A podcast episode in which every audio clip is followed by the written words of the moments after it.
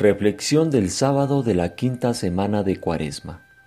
A partir del Evangelio de San Juan, capítulo 11, versículos 45 al 56. ¿No se dan cuenta de que es mejor que muera un solo hombre por el pueblo y no que perezca toda la nación? Fui educado desde pequeño en las riquezas de la fe católica su poderoso simbolismo abrió nuevas dimensiones de la realidad para mí. Tenía una imagen tan madura de Dios como podía a esa edad. Sin embargo, cada vez me relacionaba más con esa construcción mental de nuestra imaginación colectiva, distante, elevada, siempre observante y supuestamente amorosa, aunque aterradoramente fría. Un poco como un ladrón de banco se relacionaría con una cámara de vigilancia. Cuando era niño, hablaba como niño, pensaba y razonaba como niño, pero cuando me hice hombre, dejé de lado las cosas de niño. San Pablo insiste en que hemos de crecer en lo religioso y abrirnos a la realidad y no a nuestra construcción mental de la dimensión divina.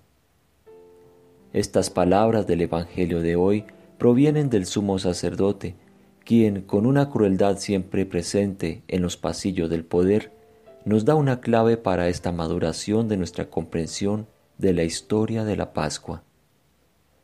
Este recontar la historia pronto se acelerará para aquellos de nosotros que estamos siguiendo estas celebraciones. De niño me fue dada una explicación simple, de hecho, una gran sobresimplificación de esta historia capaz de destruir mitos perdón de la deuda, el sufrimiento y la muerte de Jesús, el inocente Cordero sacrificado, se explicaba como el pago de una deuda que la humanidad tenía con un Creador bueno y amoroso. Si preguntabas cuál era la deuda, te contaban la historia del Edén y de la fruta fatal que trajo la muerte y la desgracia a la condición humana. De esta forma se invertía la historia de Santa Claus. Papá Noel te da algo a cambio de nada. Dios Padre castiga al pueblo por cosas que no hicieron y las llama el pecado original.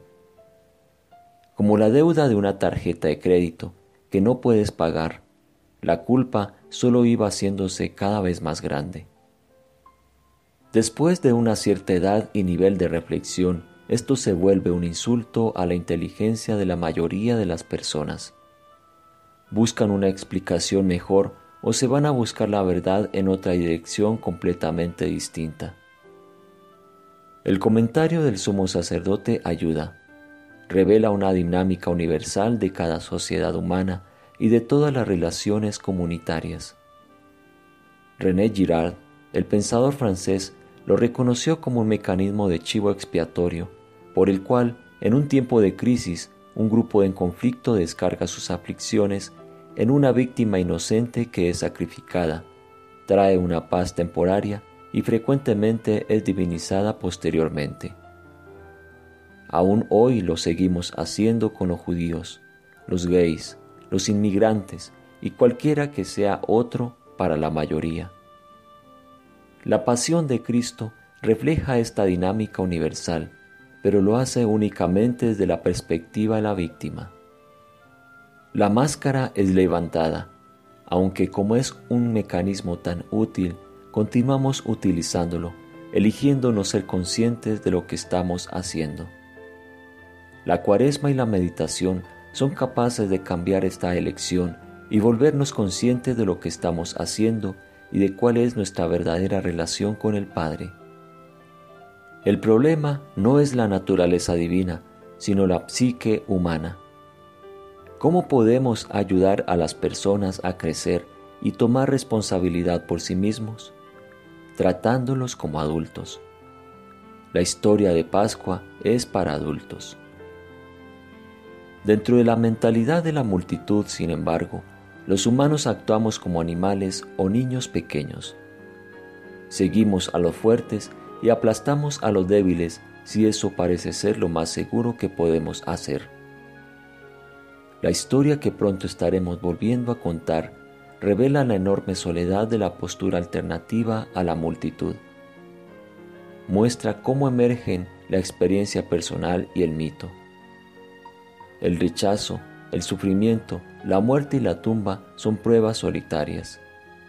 Enfrentémoslo, pues esto no es toda la historia, ni es felizmente el fin de la historia. Tomado de las reflexiones de Cuaresma del padre Lorenz Freeman. Traducción Karina Conte, WCCM, Uruguay.